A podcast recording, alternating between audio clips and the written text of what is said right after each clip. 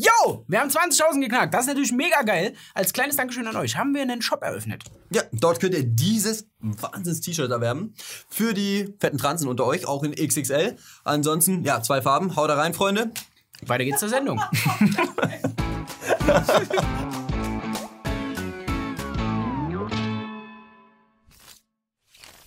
Das folgende Thema würden wir gerne mit einer Schweigeminute einleiten. Eine Schweigeminute für die Opfer des grenzenlosen Wahnsinns, der derzeit das Land in Atem hält und uns in nie dagewesener Intensität das Scheitern der Politik vor Augen führt. Doch eine Schweigeminute für diese Opfer ist politisch nicht korrekt. Ein Gedenken würde die Tat nur politisieren.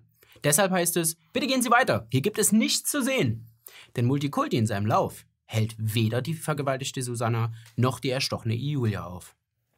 In einem Waldstück in Nordrhein-Westfalen sollen acht Jugendliche eine 13-Jährige vergewaltigt haben. Die Tat wurde mit einem Smartphone gefilmt. Bei den Verdächtigen handelt es sich um Jugendliche zwischen 14 und 16 Jahren. Die Tat geschah bereits im April und wurde bis heute geheim gehalten. Ebenfalls in einem Waldstück fand man die 14-jährige Susanna. Nach derzeitigem Kenntnisstand wurde sie vergewaltigt und ermordet. In einem Park, wiederum in Nordrhein-Westfalen, wurde die 15-jährige Juliana durch mehrere Messerstiche getötet. Der mutmaßliche Täter, der 17-jährige Ex-Freund. Was alle Fälle gemeinsam haben? Bei allen Tatverdächtigen handelt es sich um Multikriminelle. Unzählige Anzeigen und Vorstrafen. Aber den Tätern werden keine Grenzen aufgezeigt. Die Konsequenz? Ausufernde Gewalt. Diese Fälle sind nur die Spitze des Eisberges. Einerseits will die Polizei die Bevölkerung nicht verunsichern, frei nach dem Motto, was ich nicht weiß, macht mich nicht heiß. Aber andererseits schämen sich viele Polizisten, weil sie die Bevölkerung nicht mehr angemessen schützen können. Für besonderes Aufsehen sorgte der Fall der 14-jährigen Susanna. Sie war im Mai verschwunden. Ein untypisches Verhalten für die Jugendliche, so die Mutter. Doch die Polizei verweigert eine Suchaktion. In ihrer Verzweiflung wendet sich die Mutter mit einem Hilferuf an die Kanzlerin. Ein Hilferuf an die Kanzlerin. Den schreibt man heute nicht, wenn man zu wenig Geld zum Leben hat. Oder wenn man die Wohnung verliert und schlussendlich auf der Straße landet. So einen Brief schreiben Mütter heute, wenn sie Angst um ihre Töchter haben. Angst darum, ihre Töchter nicht mehr lebend wiederzusehen. Der mutmaßliche Täter konnte mit seiner Familie aus Deutschland in den Irak flüchten. Ohne dass sie dabei am Flughafen hätten gültige Papiere vorweisen müssen. Denn die Bundespolizei darf am Flughafen Pass und Flugticket nicht mehr abgleichen. Es ist also schwieriger, eine große Flasche Mineralwasser in ein Flugzeug zu schleusen, als eine achtköpfige Familie ohne Ausweispapiere. Wieder was gelernt. Überraschenderweise hat sich die Kanzlerin zu dem Fall geäußert. Sie ging sogar so weit, die Tat als abscheulichen Mord zu bezeichnen. Und das in einem Deutschland, in dem wir doch so gut und gerne leben.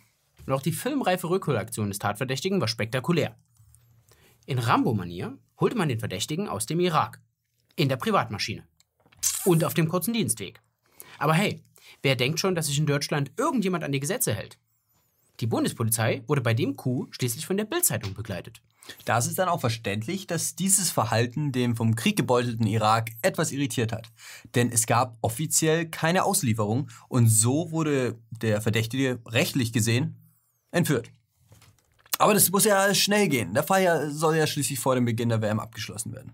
Und auch Merkels Beschwichtigung in einem der seltenen Fernsehinterviews in der Talkshow mit Anne Will wirken hohl. So hoffe Merkel auf eine europäische Lösung im Umgang mit den Flüchtlingen. Dabei steht gerade sie in Europa ziemlich isoliert da und hat in der Vergangenheit mit ihrem Verhalten immer wieder den Konsens verhindert. Und weil Merkel auch in Zukunft niemanden an der Grenze abweisen will, selbst wenn die betreffende Person bereits abgeschoben wurde, wenden sich auch immer mehr Leute in der eigenen Fraktion von ihr ab. Nur noch wenige Unbelehrbare stehen in Nibelungentreue zu ihr.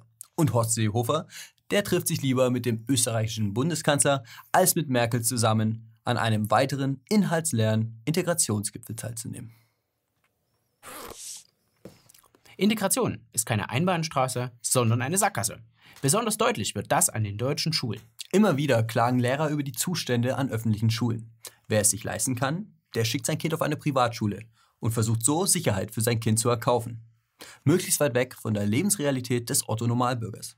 Beleidigungen und Schläge für das Kind, weil es den falschen Glauben hat. Oder in der Pause ein Schinkenbrötchen isst. Kritik an den Zuständen verhallt ungehört. Aber bevor jetzt einer von euch auf dumme Gedanken kommt, eine Islamisierung findet selbstverständlich nicht statt. Aber es gibt auch vorbildliche Schulen. Und eine dieser Schulen wollen wir heute auszeichnen. Es handelt sich hierbei um das Pestalozzi-Gymnasium in Herne. Diese hatte 20 Burkinis angeschafft, damit muslimische Mitschülerinnen beim Schwimmunterricht teilnehmen können. Ja, na klar. Es werden auch Stimmen laut, die darin ganz klar Frauenverachtung sehen. Und das an einem Ort, an dem sich eigentlich alle frei entfalten sollten. Nein, nein, nein, nein. Das ist doch der gesamte Sinn von Integration. Dass diese Menschen mit ihrer vielfältigen Kulturen und ihrer Herzlichkeit uns bereichern können. Und deshalb verleihen wir dem Pestalozzi-Gymnasium den Desodog Award für gelungene Integration. Allahu Akbar. Allahu Akbar. Uh, Akbar. Uh, Ja, Akbar. sorry. Die Weltmeisterschaft hat endlich begonnen. Russland gewinnt im Auftaktspiel im eigenen Land gegen Saudi-Arabien. Sonst hatte das Spiel nicht so viel zu bieten, ein typisches Eröffnungsspiel eben. Ab morgen geht es dann richtig los. Die Augen und Ohren der deutschen Öffentlichkeit werden die nächsten vier Wochen auf den Fußball gerichtet sein. Und während das ganze Land im Fußball viermal taubelt, ja, geht es im Bundestag eigentlich weiter wie bisher. Mehr noch, kurz vor der Sommerpause werden die Abgeordneten nochmal fleißig wie die Bienchen, besonders in der Großen Koalition. Hier herrscht sonst eigentlich permanent Streit und jedes Thema zieht sich ewig hin. Aber diesmal geht es um die Parteienfinanzierung und da sind sich die Parteien ausgesprochen einig. Die staatliche Parteienfinanzierung ist derzeit mit einer Obergrenze von 165 Millionen Euro gedeckelt.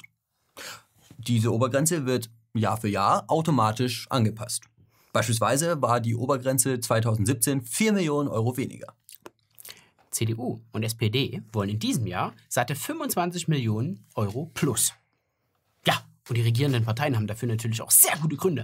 Durch die Digitalisierung der Kommunikation und die sozialen Medien haben sich eine Vielzahl neuer Foren entwickelt, auf denen die Parteien präsent sein müssen und die hohe Einstiegs- und Betriebsinvestitionen erfordern. Klar, so ein neues iPhone besorgen und Facebook-Accounts anlegen, das ist schon aufwendig.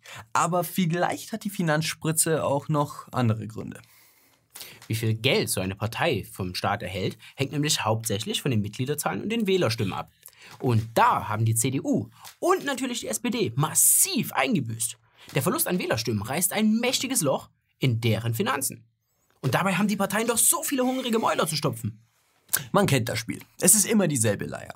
Unpopuläre Gesetze werden gerne während einer WM oder EM verabschiedet. Und zwar im Alltempo. 2006 war es die Erhöhung der Mehrwertsteuer. 2010 die Erhöhung der Krankenkassenbeiträge. 2012 das neue Meldegesetz und nun eben mehr Steuergelder für die Parteien. Die Abstimmung über die Parteienfinanzierung ist auf Freitag, den 15. Juni angesetzt. Ist ja schon morgen. Wer also zuschauen mag, wie sich angeschlagene Altparteien auf unsere Kosten ihren Haushalt sanieren, der schaltet einfach um 9 Uhr im Livestream des Bundestages ein. Jo, Freunde, das war's mit der Sendung. Dankeschön nochmal für die 20.000 Abonnenten. Cool, dass ihr dran bleibt. Seid auch nächste Woche wieder dabei und checkt den Shop aus. Äh, da gibt's äh, nice Sachen. Ansonsten, die Frage des Abends ist, auf welchen Platz kommt eigentlich Island? Schreibt's in die Kommentare. Haut da rein bis nächste Woche. Haut rein, Freunde.